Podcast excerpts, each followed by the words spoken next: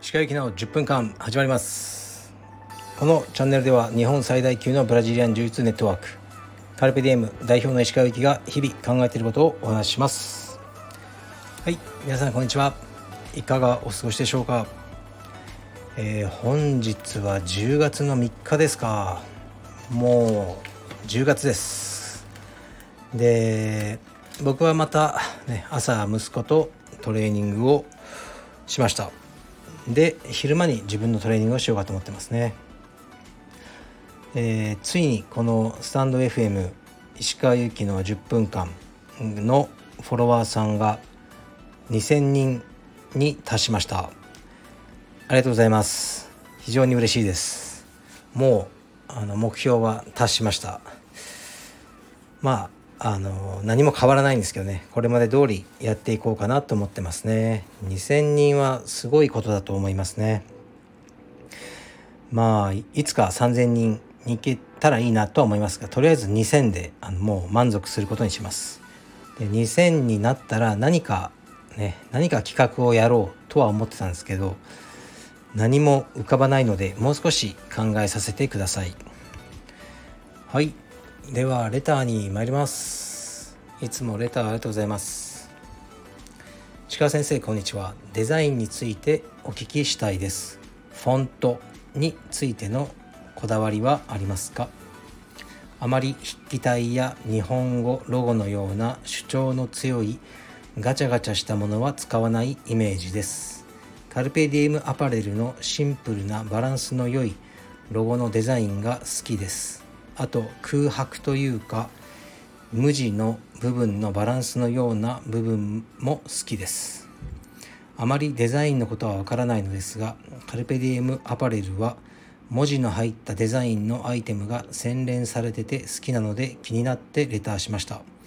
ご回答いただけたら嬉しいです。はいありがとうございます。えー、っとフォントはえー、っとですねまあ結構好きですね考えるのは。でシンプルなのが多いっていうのはえっとねイラスト系のものも作ったりしてたじゃないですか。熊とか虎とか。ぶっちゃけね売れないんですよねやっぱ。あんまり。っていうのがあって最近はもう売れるものしか作りたくないっていう思いが強くてあまりまあ悪く言えばもう安牌ですよね。安全なところを攻めてるんですね。だからシンプルなものが多くなってるというのはあると思いますね。で確かに筆記体とかあんまり使ってないですけど全然嫌いじゃないしやるかもしれないですね。日本語ロゴっていうのはまだやってないですね。例えば日本語で「カルペディエム」って胸に入った T シャツ作るとしますよね。あのー、インパクトはあるけど多分ねあんま売れないと思いますね。僕トライフォース青山だった時に作ったんですよ。カタカナで「トライフォース青山」って書いてあるやつが。全く売れなかったですね。だからそのトラウマがあるので、えー、カルペディエムとカタカナで書いてあるのはなんか可愛い感じはしますけどね。売れそうにないものは作らないというぐらいですかね。うーんそうですね。最近はだから力を抜いてやってますね。もうシンプルで着やすそうなものを作ろうと思ってます。でうんなんか昨日見てたらすごいカルペディエムの、まあ、パクリっていう言い方パクリなのかインスパイアなのか影響されてるのかわからないですけど非常に似てるなっていうブランドをあのなんか日本の人がやってるのを見つけましたね。うん。まあなるほどな。でも多分ね大して売れないと思うんですよね。そこはうんちょっと違うんですよね。デザインイコール売れるではないんですよね。まあ別にいいんですけど。でカルペンディエムにえー、入ってですよね。会員として。でこうある程度仲良くなって。でそっからなんあの道着とかそういうのを売り出す人っているんですよね。それってねなかなか頭がいい方法でコミュニティがあるじゃないですか。カルペディエムの会員でありながら自分の道着のブランドとかをつく使ってでさらにスタッフとかを宣伝に使ってしかも道場の中で撮影したえー、っと写真を使ってまあ、明らかにカルペディウムの会員さんたちにそれを売っていくっていう商法をやってる人が何人かいますね。もやもやしますね。いや、もやもやしますっていう言葉は僕はあんま使使わないんですよね。嫌いですね、そういうの。はい。次いきます。ちょっとざわっとするかもしれないですけど。えー、っと、鹿先生、いつも楽しく拝聴しております。えー、シャープ656別れは突然にの回が面白かったです。若い時は何か決定的な出来事や裏切りのようなことがあってもズバッと縁が切れることが多かったです感情の振れ幅も大きくて許せんあんなことをするなんてみたいに怒ってました年を取ってからはちょっとした不誠実さや価値観の相違を感じてそっと離れることが増えました。感情も怒りというものでなくただ気持ちが離れる。といった感じです。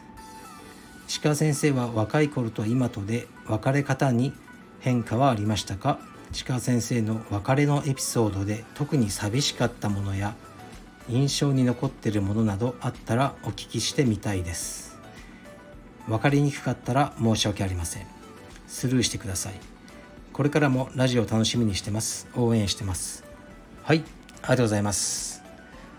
まあおっしゃることはよくわかると思いますし大体そうなんじゃないですかねみんな。若い頃はねこう若い頃は周りにこう理解されたいし理解し合うのが友人だっていう考えがみんな強いと思うんですよね。僕もそうでした。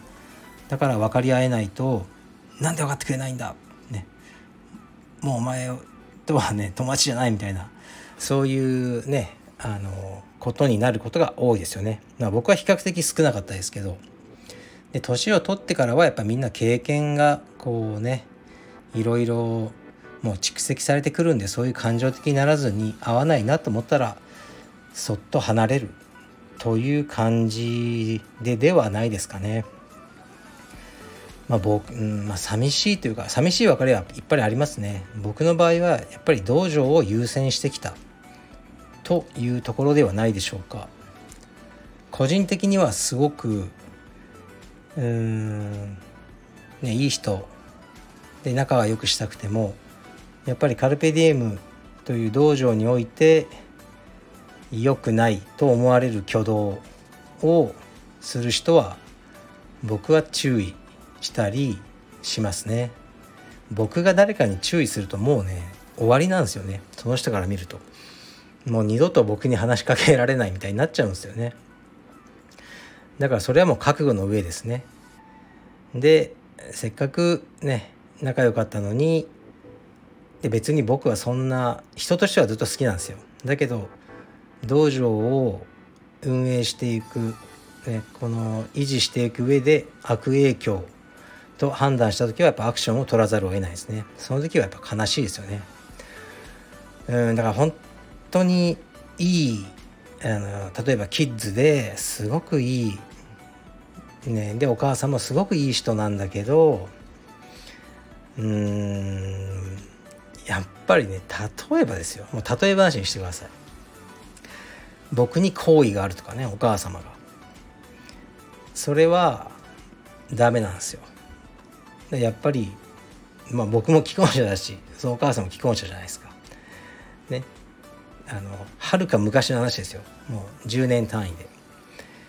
それは本当にいい人だけどうんそういうのはやめてください。ってなるとねもうなあなあにしておきわけないんでやっぱり離れちゃうことになりますよね。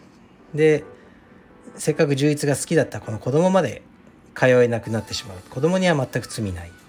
でもそれをやっぱ感化することはできない。ということですね。そういう思いはあなんか毎年してますかね。とにかく道場をあの守るためにあの、ね、悲しい思いとか寂しい思い嫌な思いをするのは僕はいとわない。躊躇せずやっていこうと思ってますね。まあそれもね疲れてきたんでまああと数年ではないでしょうか。はい。頑張ります。というわけでですね今日はあのまあいろいろとまたやるんですがえー、っと道場のえー、っとね 青山のあのマットね張り替えたばかりのマットなんですけど少し不具合があってまた全部張り替えることになりそうですね。うん。まあ、突然なんでこれを言ったかというともしかしたら1日ぐらい道場を閉めなきゃいけないかな、まあ、そうしてでもねマットっていうのは大事だから張り替えざるを得ないんじゃないかなと思っているとこです。